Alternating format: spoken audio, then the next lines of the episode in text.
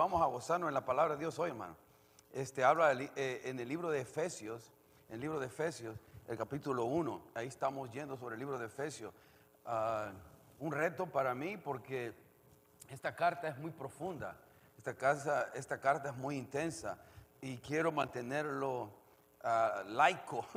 El problema es que aquí hay un montón de conceptos que si nos pusiéramos a hablar en casa pasaríamos toda la noche hablando. Eh, eh, hay temas como escogido, predestinación, la adopción, aceptos como hijos, ya lo vamos a ver, pero solo con el tema de la predestinación, el tema de ser escogido, ahí podemos pasar hablando toda una noche. Y usted podría salir edificado o podría salir confundido, depende, depende cómo, lo, cómo lo tome, en serio, porque hay demasiado aquí en esto, hay carne, pero también si no se toma una perspectiva bíblica correcta, puede ser que se vaya por un rumbo de que tomemos una perspectiva de Dios no muy saludable. Entonces, y eso es, lo estoy diciendo porque aún los buenos maestros, buenos pastores, está, eh, eh, algunos términos acá están en, dos, en, dos lados de la ecuación, ¿no?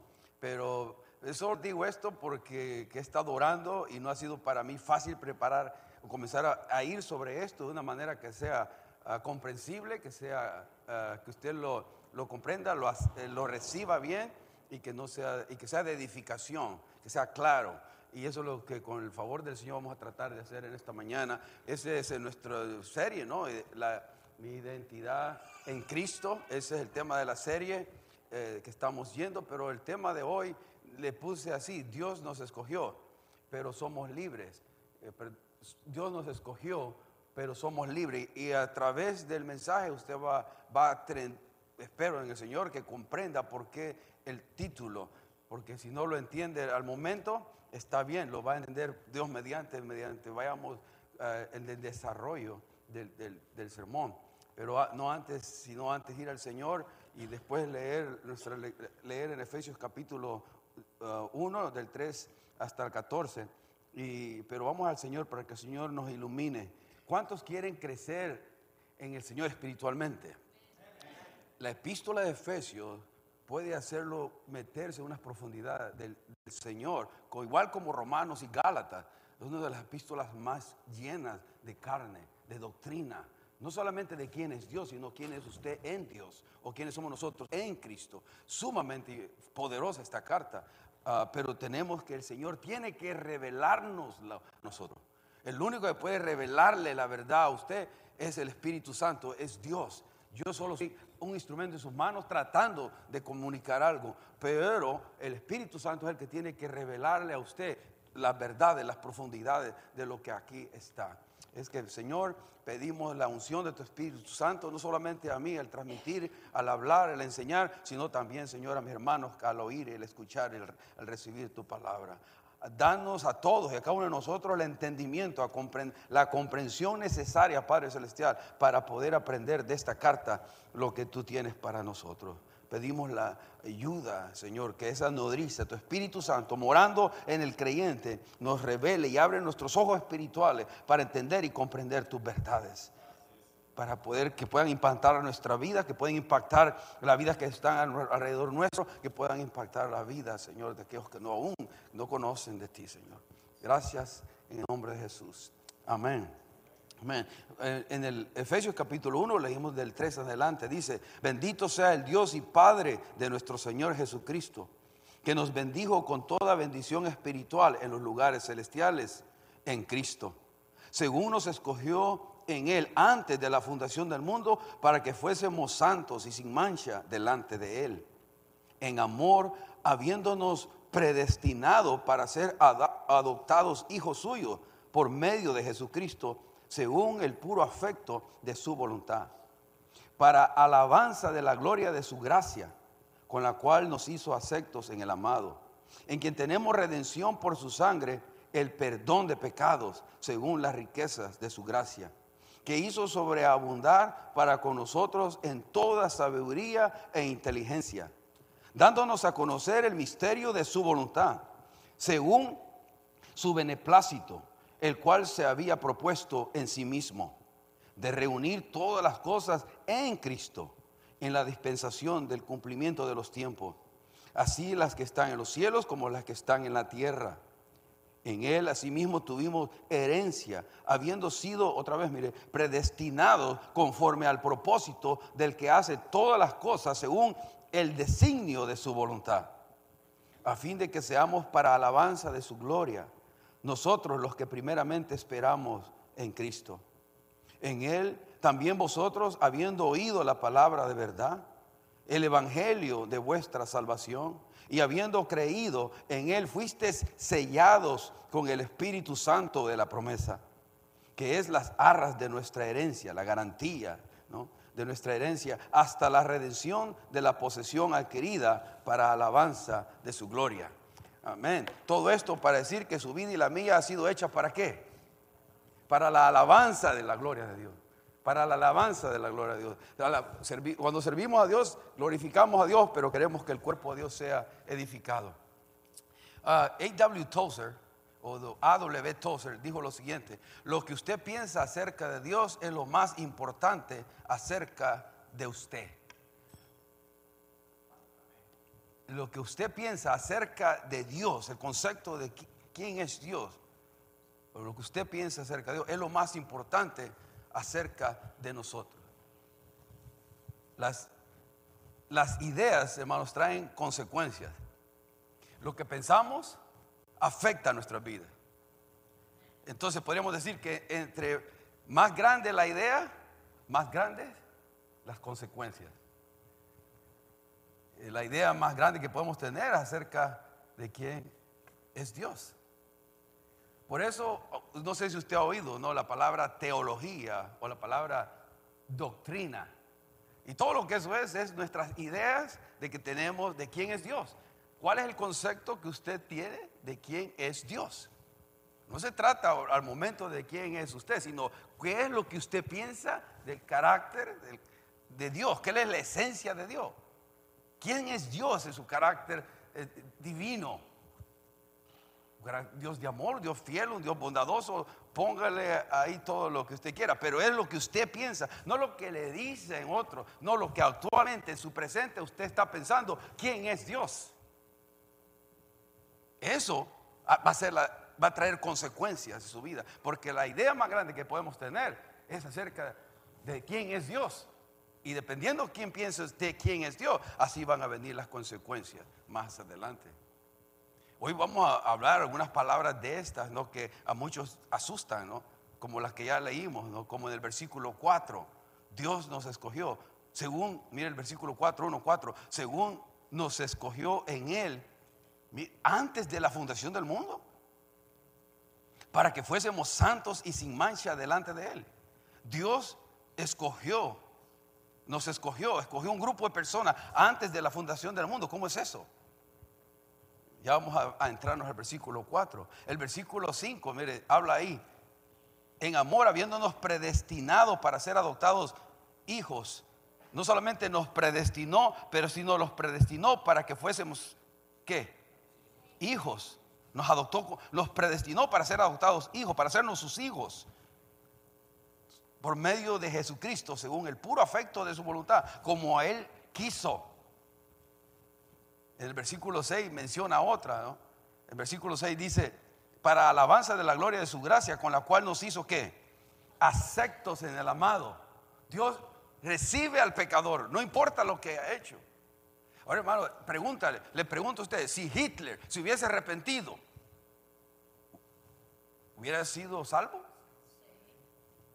¿Dios lo hubiese recibido? No por Hitler era bueno, porque todos sabemos que mató casi 10 millones de judíos y, las consecuencias de todo lo que hizo fue malo.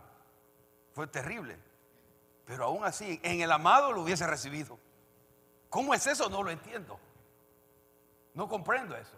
Porque usted y yo decimos, no, que se haga justicia y que pague ese cuate.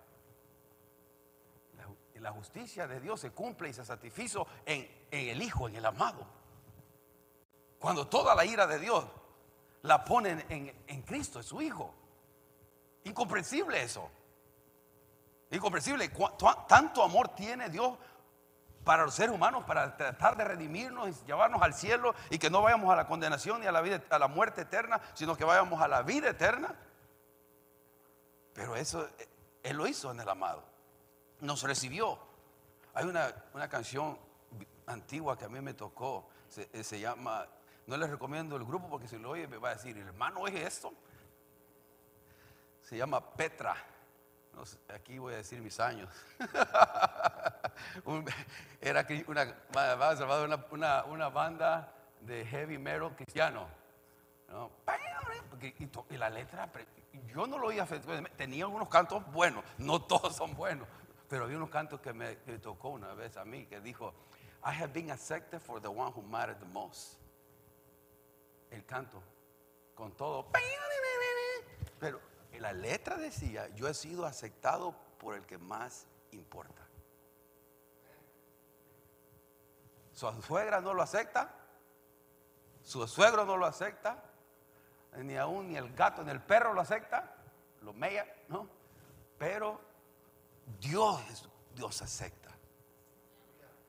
Y no tengo, y nos acepta tal y como somos, y nos ve preciosos, nos ve lindo. Este es mi hijo, este es mi hija.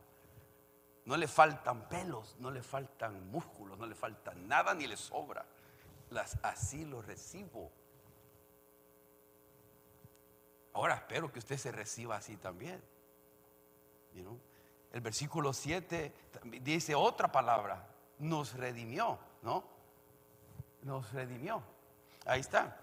Versículo 7 dice, en que tenemos redención por su sangre, el perdón de pecados, según las riquezas de su gracia. Mire, esa palabra es redención, y por eso es que el domingo pasado, cuando tocamos el versículo 3 únicamente, yo dije algunas cosas de eso, pero todas estas palabras, hermanos, son ricas, podemos pasar ser una serie completa en cada palabra.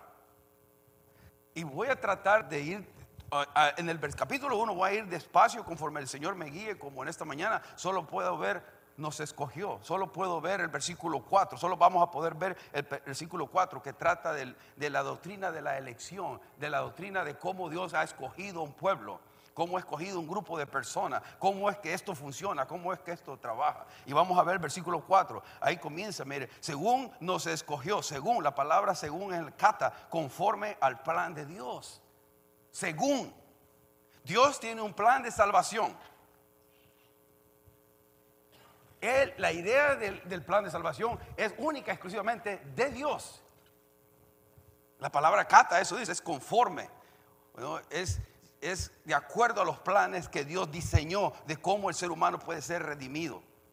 Alguien dice, Dios el Padre planeó la iglesia, Dios el Hijo pagó por la iglesia con su sangre, Dios el Espíritu Santo llama y guarda a su iglesia. Escuche bien, Dios el Padre planeó la iglesia, Dios el Hijo pagó por la iglesia, Dios el Espíritu Santo llama y guarda la iglesia, la Trinidad obrando en, el plan de redención de Dios, para rescatarlo a usted y a mí, cada uno con su función, cada uno con su rol dentro de la Trinidad, las tres divinas personas que para algunos este, eso no es, no creen en la Trinidad porque la palabra Trinidad no está en la Biblia y no creen en el Espíritu Santo como una persona, sino como una electricidad, como un- una energía. Pero el Espíritu Santo, según lo vemos en la Escritura, es una persona con emoción, intelecto y voluntad. Pero hay aún grupos que se, se llaman cristianos negando la Trinidad, porque la palabra Trinidad no está en la iglesia, la palabra Jehová no está en la iglesia, ¿sabe usted? Y bueno, yo lo he leído, en los originales no está.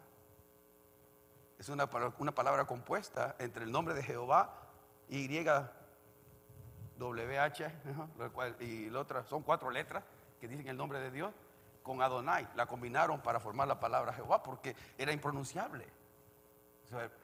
Hay muchas cosas que, pero, que, no, que no están específicamente en la palabra, pero vemos el concepto a través de toda la Biblia. No, es un Dios trino obrando en tres divinas personas. Ahora, eso, eso es el- en el rol de la redención. Ahí están los tres siempre metidos. Y usted va a ver en el Nuevo Testamento eso. Ahora, pero hablamos de la iglesia, ¿no? Hablamos que Dios escogió a un grupo de personas que vienen a formar a la iglesia. Y cuando Pablo habla aquí en Efesios, específicamente de Efesios, usted va a oír la iglesia, la palabra iglesia, en el cual se va a centrar mucho Efesios, hablando del cuerpo, la iglesia como el cuerpo de Cristo. La palabra eclesía viene de una palabra compuesta en el griego que quiere decir ek fuera y kaleo llamar, llamar fuera. Todos los que hemos sido llamados fuera, ¿de dónde? Del mundo, del mundo de las tinieblas al mundo de Cristo Jesús. O oh, eso nos hace buenos, perfectos y pecadores. No, aunque ya no pecamos, no, nos sacó, nos salvó. De ahí ya comienza la idea de que Dios ha llamado, está llamando a todos, pero no todos los que llaman que entienden al llamado de Dios. Pero Dios está llamando a todo mundo.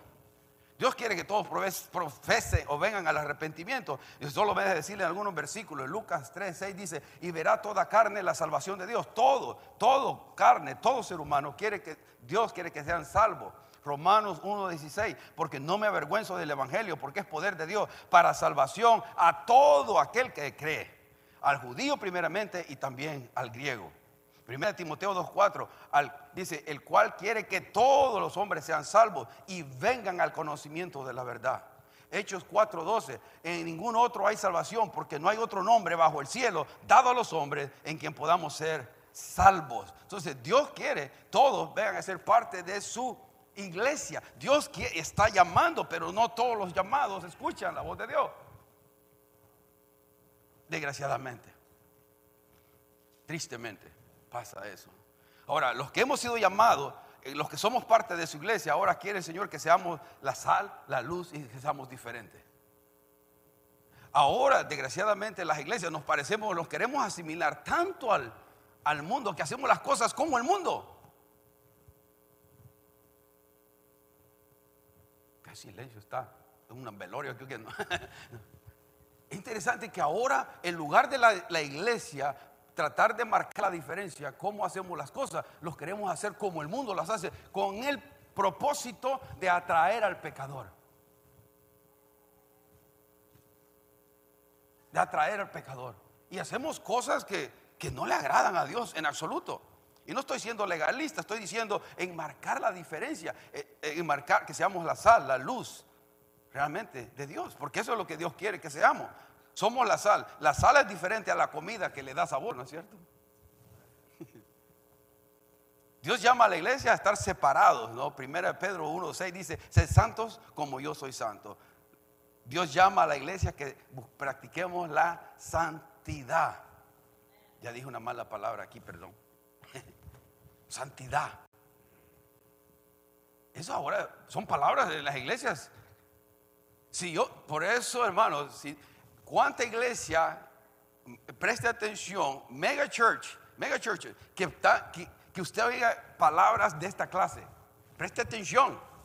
Si usted escuchando, son pocas, hay algunas, gracias a Dios, pero no, a la gran mayoría que tienen un tremendo ministerio financieramente, económicamente prosperado, no se predica el completo evangelio de Cristo Jesús. Se le resta ¿Por qué? Porque se trata del que está enfrente, no se trata del que está arriba, se trata de hacer sentir al que está sentado ahí, hacer sentirlo bien, que se sienta bien, que se sienta como campeón, que se sienta todo. No, y todo eso tiene su lugar, pero no para, para comprometer el Evangelio. Dios nos llama a que seamos santos, que vivamos en santidad. Ser santos como yo soy santo. ¿Quiere decir impecabilidad? No, voy a pecar, vamos a fallar, vamos a ofender a Dios. Pero ando buscándole pegar al, blanco. Yo me levanto todas las mañanas le quiero pegar al blanco. Jamartilla, la palabra pecado quiere decir es tirarle al blanco, pero cuando le tiro no le pego al blanco, fallo. Entonces yo siempre me levanto todas las mañanas, mañana lunes, Señor, ayúdame a pegarle al blanco, a no pecar, pero voy a fallar. Pero me levanto con esa intención de buscar su santidad. Otra cosa que Dios llama a la iglesia es abrazar el compañerismo entre otros creyentes, ¿no? En Hechos 2.42 lo puede ver ahí. Que los, la primera iglesia se reunía para partir el pan y tener comunión unos con otros, ¿no? Para hablar de lo que los apóstoles enseñaban, hacer la luz del mundo, ¿no? Mateo 5:14, que seamos la luz, una luz no se pone bajo la mesa, sino se pone arriba para que alumbre, seamos diferentes, de, no una manera espiritualoide, sino una manera real, genuina, auténtica como hijos de Dios. Porque ahora demasiados espiritualoides somos, no nos podemos no nos sacó fuera del, mundo Dios para que nos creamos mucho, nos sacó de afuera del mundo para que vayamos y para que ahora regresemos con el mensaje de salvación y saquemos a otro de ahí. Que lo hagamos con mansedumbre, amor y humildad, sabiendo que nosotros también estuvimos un día ahí ciegos. A veces esperamos más del inconverso que de nosotros mismos. Ahora, todo esto para decirle que la iglesia que está refiriendo el apóstol Pablo aquí es esta iglesia la que ha sido llamada la eclesía, la iglesia universal. No la iglesia no la iglesia de la esquina, no, es la iglesia, todos los llamados, todos los que han sido lavados con la sangre de Cristo Jesús. Y eso va a salir de muchos lugares. Y solo Dios sabe quiénes son. ¿Está usted ahí? ¿Está usted seguro que su nombre está escrito en el libro de la vida? Eso es lo que, que nos debe importarnos a nosotros también. Y si estamos seguros de eso, ahora tengo que ir y llevar el mensaje de salvación allá afuera. Porque todos, para ser escogidos, todo lo que necesitamos es arrepentirnos, reconocer a Cristo como nuestro Señor y Salvador. Mire, mire, la, mire las pantallas, pero mire la pantalla, a ver si se mira ahí. Ahí va a salir, pero de todas maneras se lo voy a leer. Nadie va a ir al infierno por no haber sido escogido, sino porque voluntariamente rechazó la salvación de Dios, Padre, que consumó Dios Hijo, a la cual Dios Espíritu Santo nos llama. Nadie va a ir al infierno por no haber sido escogido. Con solo lo que dije ahí, todos los hermanos calvinistas me cerraron. Pero, pero, ahí es donde, donde tengo que tener cuidado para los que están en ese nivel de teología. Ah, porque para, pero quiero que se queden conmigo hasta el final, los que estén escuchando de esto. Porque yo tampoco soy arminiano, ni soy calvinista. ¿no? ¿Quién soy entonces? Escuchen, ¿no? Nadie va a ir al infierno por no haber sido escogido sino porque voluntariamente rechaza la salvación de Dios Padre que consumó Dios Hijo, a la cual Dios Espíritu Santo nos llama. La doctrina de la elección, hermano, ha causado a la manera que desde los 1500 y algo, con John Calvino, trajo eh, una manera de, enseñar esta elección, ha creado muchos ateos, ha creado bastantes ateos, pero ha traído mucha confusión dentro de la iglesia. Y una es esto, hermanos. Voy a otra vez, estoy tratando de dar algo complejo lo más simple que pueda. Uno, por un lado tenemos la soberanía de Dios y por otro está, lado está el libre albedrío del hombre. Y le estoy diciendo cosas que usted, ¿con qué se come esto? O sea, ¿me, entiende? Algunos que no han escuchado eso quizás toda su vida. Pero el, el problema que tengo que tocarlo porque Efesios lo toca. Y aquí está en juego un Dios soberano y el libre albedrío del ser humano para elegir o rechazar la oferta de salvación de Dios. Y ahí donde está la discrepancia en, en, buenos maestros de la Biblia. Hay dos camps, buenos maestros de la Biblia. Porque algunos dicen que Dios escogió un grupo para ser salvos y es, y es una y es un grupo escogido únicamente de Dios y otro grupo va a ir al infierno. Y fue criado para al infierno, como un grupo fue creado para ir al cielo. Y, yo no miro eso en la Biblia y no miro eso a través de Génesis y Apocalipsis. Y para explicar estos puntos, muchos de, de los buenos maestros se van al misterio. Así lo hizo Dios, no lo entiendo, no lo compremos así. Y eso no, no, no, no va. Por 30 años ya algo he estudiado estas cosas yo y no he hasta que no me confundió esto, hasta que no estudié todo esto. Antes yo no tenía, no, si yo hubiera leído esto, hubiera simplemente llegaba a esta conclusión. Dios mandó a su Hijo Jesucristo a salvarnos, a redimir la raza humana. El hombre tiene la opción de, de rechazar o aceptarlo. Y eso acabó. Ese era antes. No fue hasta que el seminario comienzo a estudiar todas estas cosas y me comienzan a hacerlos. Pero me la enseñan a uno porque están allá afuera. Entonces, y ahora ya no hay completamente personas que enteramente calvinistas ni enteramente arminianos. Son dos puntos y medio calvinistas, dos, tres puntos arminianos. Hay de todo ahorita ahí. Y estamos hablando de buenos maestros, buenos maestros. Que si le dijera el nombre usted, usted son respetables, con ministerios respetables de enseñanza, que creen esto, pero con mucha pasión y son nuestros hermanos en Cristo. Porque piensen así, no, no, es que los haga, no nos hace no hermanos en Cristo, son hermanos en Cristo. Podemos diferir en estas cosas. Ahora, no quiero parquearme mucho ahí, porque si no lo voy a confundir más. Pero lo que sí le quiero decir esto, todo ser humano tiene libre albedrío y voluntad propia, ¿no? Y tiene la capacidad de decidir o de decidir por el Evangelio o decidir por, la salvación que Cristo da a, cada ser humano o rechazarlo. Eh, Norman, Norman Geisler, Norman Geisler escribió un libro que se llama, y se lo recomiendo, está en inglés, Chosen but Free. Chosen but Free. Se dice, el libre albedrío, él escribió todo esto, lo voy a leer, hablando de la capacidad de la elección del hombre. El libre albedrío en esta vida significa la capacidad de hacer otra cosa. Los seres humanos son verdaderamente libres. La verdadera libertad aquí en la tierra es la libertad de aceptar o rechazar la oferta de salvación de Dios. En el cielo seremos libres del mal. Aquí en la tierra somos libres para hacer el mal. ¿Entendieron? Si no en casa lo vuelven a, escuchar. Ahí tiene un botecito abajo en YouTube y lo vuelve a ir. Pero es importante que entendamos esto, hermano. El libre albedrío que tenemos hoy aquí como ser humano, la libertad verdadera que no más le llama aquí, que es cierto, es la libertad de aceptar o rechazar la oferta de salvación de Dios. Aquí en el, aquí en el cielo somos libres del mal o del pecado. Aquí en la tierra somos libres para hacer el mal. Y esa es la libertad que tenemos ahora. Pero todo individuo, cada persona es responsable de sus decisiones que toma. Y el problema con la, posición que les hablo y que no quiero profundizar porque no lo quiero confundir, es que le quita la responsabilidad al hombre.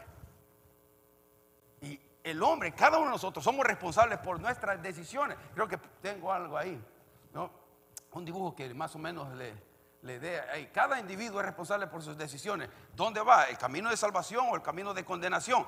Cuando alguien esté en, el, en, el, infierno no va a decir, Dios me envió ahí. No, yo rechacé el mensaje de salvación, la oferta de salvación, el rescate que Dios hizo por usted y por mí. Yo lo rechacé. Al, al decidir irme para rechazar la salvación, automáticamente me hace ir en un camino diferente a la condenación eterna a la muerte eterna. El ser humano decide.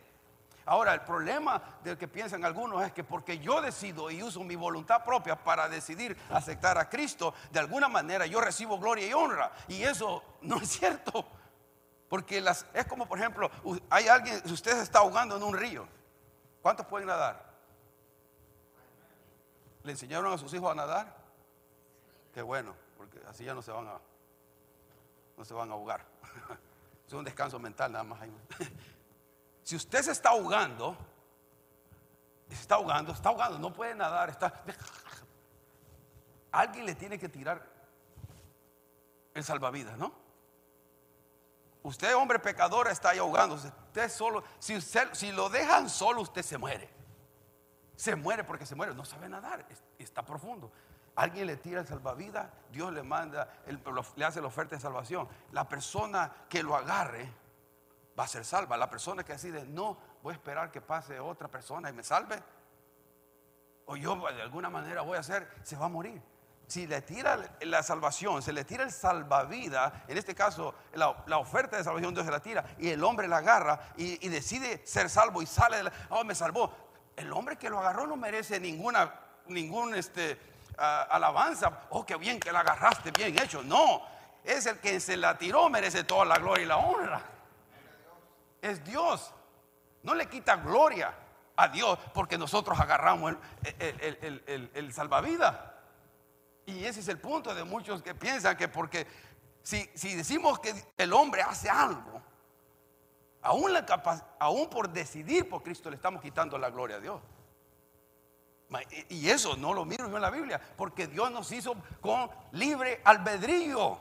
Si no fuéramos robots, aleluya. Eso es lo que quería entender. Dios nos hizo, no nos hizo robots, nos hizo capaces de decidir. Hay un canto de Oscar Medina, me encanta, se lo recomiendo, son de los antiguos.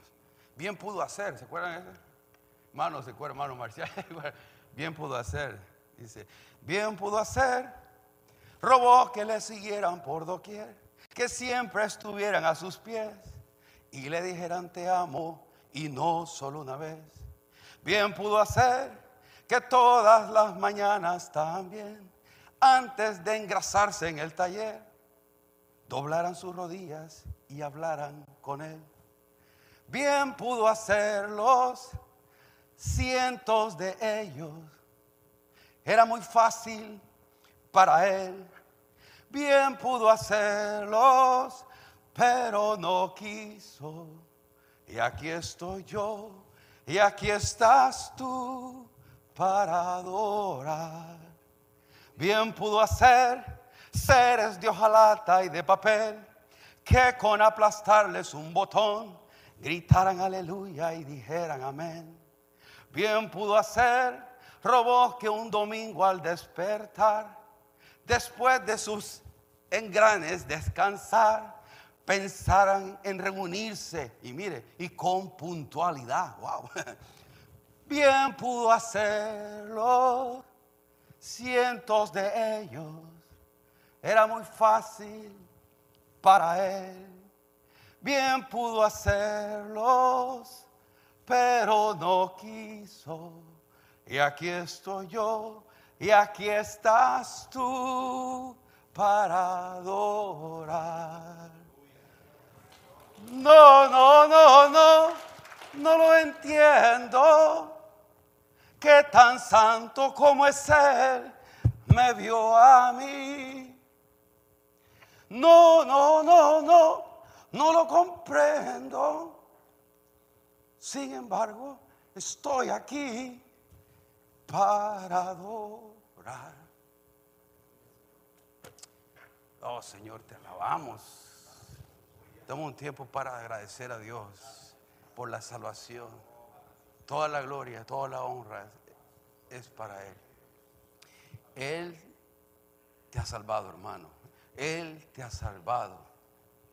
Y quiere salvar a aquellos que todavía no han hecho esa decisión por Él. No somos robots.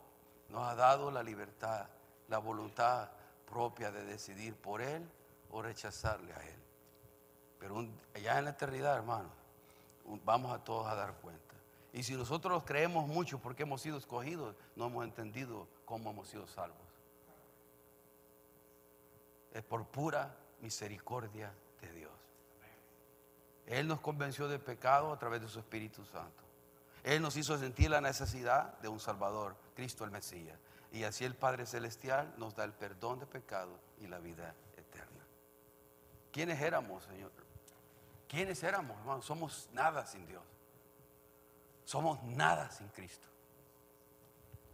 Y no me crea a mí, créame, primera, vamos a 1 Corintios y va a ver lo que éramos nosotros y lo que Dios escogió para que nos mantengamos humildes. Que si Dios nos escogió antes de la fundación del mundo, que ahí hay mucho también tela que cortar con esa, antes de la fundación del mundo. 1 Corintios 1 del versículo 25. Y mire lo que Dios escogió. Y ese es, soy yo y es usted. 25 dice. Porque lo insensato de Dios es más sabio que los hombres. Y lo débil de Dios es más fuerte que los hombres. Pues mirad, hermanos, vuestra vocación que no sois muchos sabios según la carne ni muchos poderosos, ni muchos nobles, refiriéndose a nosotros. No somos muy inteligentes, no somos con fortaleza física ni emocional, ni somos, tenemos alguna clase de, nobleza nuestra, en nuestra sangre. El 27 dice, sino que lo necio del mundo escogió Dios. Lo necio del mundo escogió Dios para avergonzar a los sabios. Y lo débil del mundo escogió Dios para avergonzar a lo fuerte. Y lo vil del mundo y lo menospreciado escogió Dios. Y lo que no es para deshacer lo que es. A fin de que nadie se jacte en su presencia. Amén. Mas por Él estáis vosotros en Cristo Jesús. Por Él, por ahí está esa posición en la cual estamos, el cual nos ha sido hechos por Dios, sabiduría, mire, justificación, santificación y redención. Todas, cada una de las palabras tienen, tienen que tener un impacto en su diario vivir, en mi vida hoy, para que como está escrito, el que se gloríe, gloríese en quién? En el Señor. Toda actitud arrogante, porque nosotros pertenecemos a la familia de Cristo, debe caer. Debe caer. Mantengámonos humildes.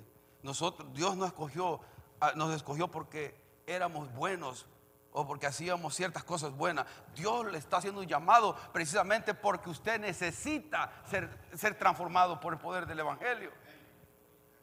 Dios nos ha llamado y nos acepta como somos, pero no quiere que nos quedemos como somos, quiere cambiarnos para beneficio nuestro entre más yo batallo con, con, mi carácter, ¿no? Y puedo hablar de mi carácter porque es el que puedo hablar. Antes yo era enojado, explosivo. Y ahora, entre más me voy pareciendo más de Cristo, sabe que encuentro más paz, más tranquilidad, más quietud. Pero en ese proceso que estoy, a veces fallo. En ese proceso que usted está, a veces falla. Pero es eso es lo lindo estar en la familia de, Dios, porque Dios nos ve como sus hijos, nos ve como sus hijos, sus hijas. No somos extraños, pero el hermano oraba en su oración, ¿no? Pero si somos hijos, alísteselas, alísteselas, porque le va a caer. Si es hijo y está haciendo algo malo y no le agrada a Dios, hay que alistárselo porque viene la sacudidita de, de, algún punto, de algún lado, de alguna manera. Porque creo otra vez recordarnos que debemos depender de Él. Depender de Él en gozo, felicidad. Todo viene de Dios. No hay nadie que le pueda llenar su corazón de plenitud, de gozo, de satisfacción, ni alegría genuina. Solo Dios hace eso en el ser humano. Y los que estamos casados ya por un tiempo sabemos que eso es cierto. Ahora, los que quieren casarse, solo quieren encontrar su príncipe azul para que sean felices, eh, se van a quedar esperando. La felicidad no está en una persona. La felicidad no está en estar casado o no estar casado, está en Cristo. Y si no es feliz no casado, va a ser infeliz casado. Cásese con alguien que ya es feliz solo. Porque si se mete el matrimonio queriéndose que lo hagan feliz, el matrimonio es hacer feliz a la otra persona se trata de la otra persona. Se trata de la otra persona. Se trata de la otra persona. Y eso quiere decir que tiene que morir mi ego y mi ego no es fácil matarlo. Aunque lo quiera ahogar, no se quiere morir. Siempre está viendo los beneficios personales. Pero hermano, esa es de la redención que Dios nos ha mostrado. ahí nos dice, nos dice en en el 4, según Dios nos escogió antes de la fundación del mundo. ¿Cómo es eso? Que Dios nos escogió ah, antes de la fundación del mundo. Hermano, una cosa que debemos entender del carácter de Dios es que Dios vive fuera del tiempo. Él no está amarrado al tiempo cross de nosotros. Entonces, Él vive en la eternidad. Él es eterno. Entonces, cuando Él dice que, que Él escogió antes de la fundación del mundo, entonces él, puede ver perfectamente quién va a, ejercitar su libre albedrío, su voluntad propia para venir a Él. Ahora, si usted quiere ser parte de lo escogido, todo lo que tiene que hacer es, es venir a Él. Porque el ofrecimiento es para todos. Pero el que rechaza va a ir a la condenación, el que lo recibe va a ir a la salvación y vida eterna. No es por obra, por gracia somos salvos por medio de la fe. Y esto no de vosotros, no por obra, para que nadie se gloríe. Entonces, nosotros somos salvos por gracia y debemos caminar con esa alegría de que somos salvos por gracia. Y cuando venimos a alabar y adorar al Señor, venimos a alabar al Señor por gracia. Gracias Señor por tu salvación tan grande. y de alabarle y adorarle y exaltar su nombre, que fluya de aquí de mi corazón mi adoración y no estar pensando en los tacos que me voy a comer más tarde. Gracias a Dios, Entre más se concentre usted en la adoración de quién es Dios, en la esencia de quién es Dios durante la alabanza o la oración que hacemos a Él, más, más beneficio va a sacar de ese tiempo usted. No solamente aquí en la iglesia, sino en su casa, en su relación íntima con Él, en su casa.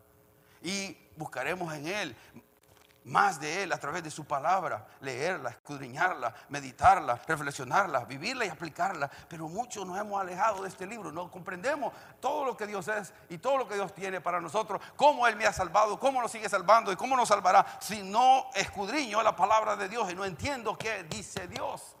Para que usted me pueda cuestionar a mí si es cierto o no algo, usted tiene que conocer la verdad primero. Si no, a todo me va a decir amén y gloria a Dios. Y yo le puedo estar enseñando una herejía. O si conoce la verdad. El otro domingo yo me equivoqué, me equivoqué aquí en una cita. Y dije, Efesios 1.9 dice, si confesamos nuestros pecados, fiel y dije, y nadie, nadie me dijo, eso no está bien. Es primera de Juan 1.9. Quizás porque por pena no me dijeron. Cuando yo digo una cita aquí mala, corríjame hermano tiene todo. decir, no, hermano, es, es esta. Aunque literalmente estaba correcto. Pero si alguien que conoce la Biblia tiene que decir, ah, eso no, eso no dice Juan, eso, eso no lo dice Pablo en Efesios, lo dice Juan. El primero es Juan. Pero eso es porque usted está familiarizado, ¿no? Está familiarizado con la palabra de Dios, la lee, la escudriña, la estudia. La, e, e, esto es la vida, hermano. Este es lumbrera a mi camino, aquí hay paz, aquí hay gozo. Y ahora que somos hijos de Dios, somos parte de los escogidos, tenemos el Espíritu Santo de Dios para poder ser ahora armados con su verdad, para poder vivir una vida que le glorifique en las buenas y en las malas, en la abundancia y en escasez, en, todo, en todo estado que le esté, yo puedo glorificar a Dios. Porque en este mundo va a haber tribulación, en este mundo va a haber enfermedad, en este mundo va a haber situaciones que nos van a sacudir. Es inevitable eso. Pero hermano, tenemos la promesa de Dios aquí que le va a alentar, le va a alentar y le va a ayudar en momentos de decaimiento físico, espiritual o emocional. Y va a traer sanidad a su vida. Y le digo, ¿por qué lo digo con tanta convicción? Porque es lo que Dios ha hecho en mi vida y hace en mi vida. Cuando no tengo respuesta y no sé qué hacer, la palabra de Dios ha sido la que ha traído quietud y tranquilidad a mi vida. Desgraciadamente, hoy hay tanto entretenimiento, nos está alejando de este libro. Y muchos ya no se acercan acá. Hoy el domingo le vamos a hacer esto. Dios te bendiga, Biblia. Te veo el próximo domingo. Y la palabra de Dios ahí, que es sabiduría, que nos da sabiduría para todo, está diciendo,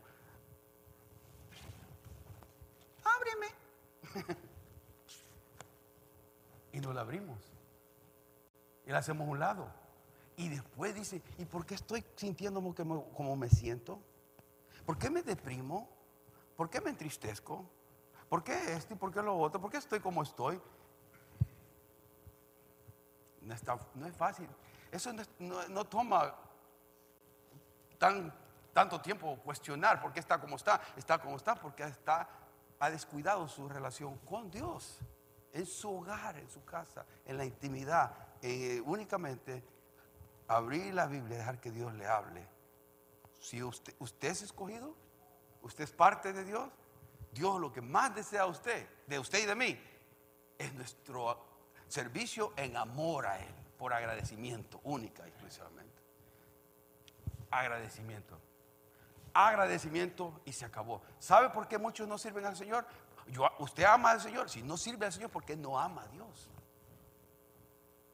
Porque si amara a Dios, quisiéramos hacer, algo por Dios, algo por nuestro prójimo.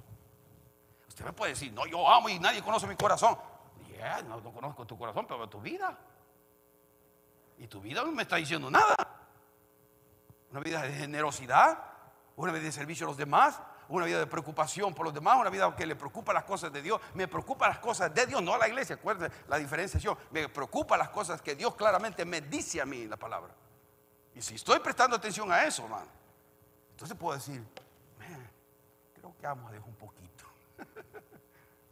Porque aún haciendo todo eso, tenemos que hacerlo con la motivación correcta de glorificar a Dios en agradecimiento por tan grande salvación que nos dio, por todas las misericordias que nos da Él todos los días. Amén. Gracias Señor por la, por la bondad y tu amor que has manifestado hacia nosotros, Padre. Te pido en nombre de Jesús que en este momento tu Espíritu Santo quite todo aquello que no venga de ti, que haya salido de mis labios, porque no pretendo saberlo todo ni entenderlo todo, Señor. Yo mismo estoy luchando por entender y comprender más la profundidad de todo lo que tú eres y tratar de transmitir esto a tu pueblo, a tus hijos, Señor. Y que puedan cada uno de nosotros, Señor, tener esa certeza, confianza en nuestros corazones, que si, si somos parte de ese grupo escogido, haber sido seleccionados, y que no fue porque fuera porque somos buenos, no es porque merecemos en absoluto, ni es ni siquiera porque ejercitamos nuestro libre albedrío, porque aún nuestro libre albedrío tiene que ser iluminado por tu Espíritu Santo para reconocer que somos malos. Y que dependemos de ti completamente, Señor. Y ayúdanos a disfrutar el hecho de nuestra identidad en Cristo, de que ahora pertenecemos a la familia de Dios, no porque somos buenos, no porque pagué, uh, di dinero, no porque di algo o hice algo, sino por, únicamente por el sacrificio de Jesucristo en la cruz del Calvario. Ese sacrificio que tú hiciste por cada uno de nosotros, el sacrificio que tú hiciste es por mí por mis pecados y que me redimiste, Señor, de la maldad, del pecado, de la esclavitud del pecado que antes vivía. Ahora todavía quizás caigo en algo, pero no estoy esclavo a hacer ese pecado más y no me domina y no me controla. Y eso únicamente es para, para tu gloria y tu honra, que tú nos das el poder de vivir una vida santa y una vida que te glorifique y que te honre a ti, Señor. Es que Padre Celestial, gracias, gracias, gracias. Ahora tu pueblo dice gracias, Señor. Gracias por la salvación. Gracias por la vida eterna. Gracias, Señor. Porque en este mundo, Señor, tendríamos, dijiste tú, tribulaciones, pero que confiáramos en ti porque tú, Señor, estás en control de absolutamente todo. Tú eres un Dios soberano, tú eres un Dios fiel y bueno y controlas absolutamente todo lo nuestro.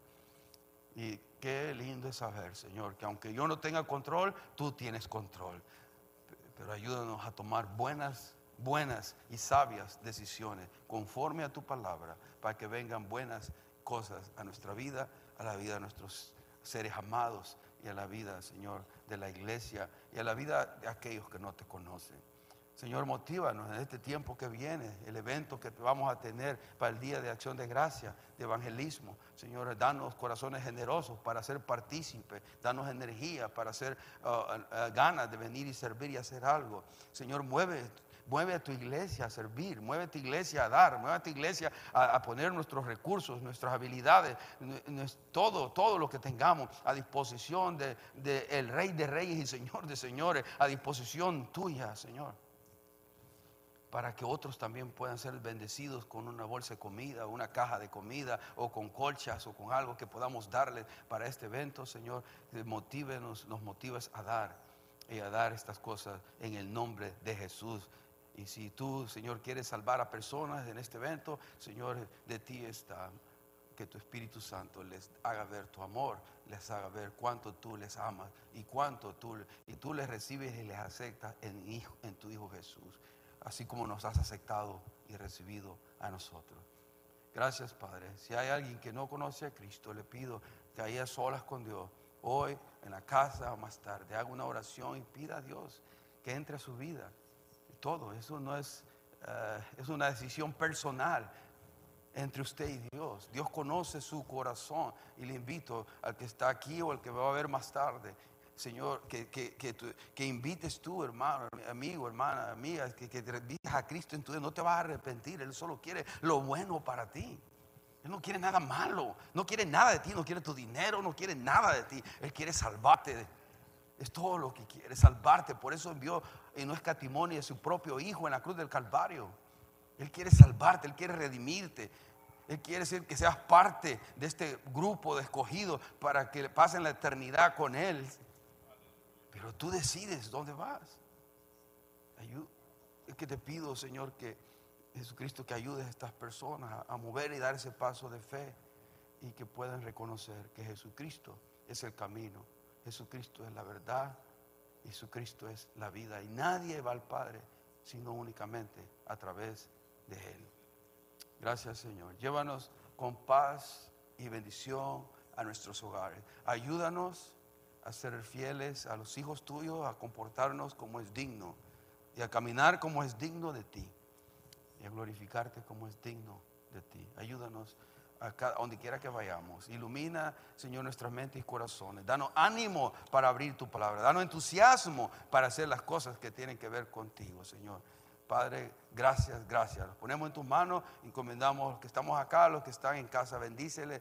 Que si alguna necesidad sobre, eh, grande hay en, algún lugar, que tú proveas, si es de provisión, si es de sanidad, pases tus manos de sanidad. Señor, lo que sea hoy, en el nombre de Jesús, tú mueves tus manos de poder. A ti te daremos la gloria y la honra. Y gracias, Señor, por tu palabra. Gracias, Señor, por tu Espíritu Santo. Gracias por los, cantos, la alabanza, por el grupo que domingo a domingo nos, nos llevan a tu Gracias, Señor. Agradecemos todo, todo y cada una de las cosas que nos da inmerecidamente. A ti sea la gloria, la honra, hoy y siempre, en el nombre de Jesús. Y todo el pueblo de Dios dice, amén. Dios les bendiga, hermano.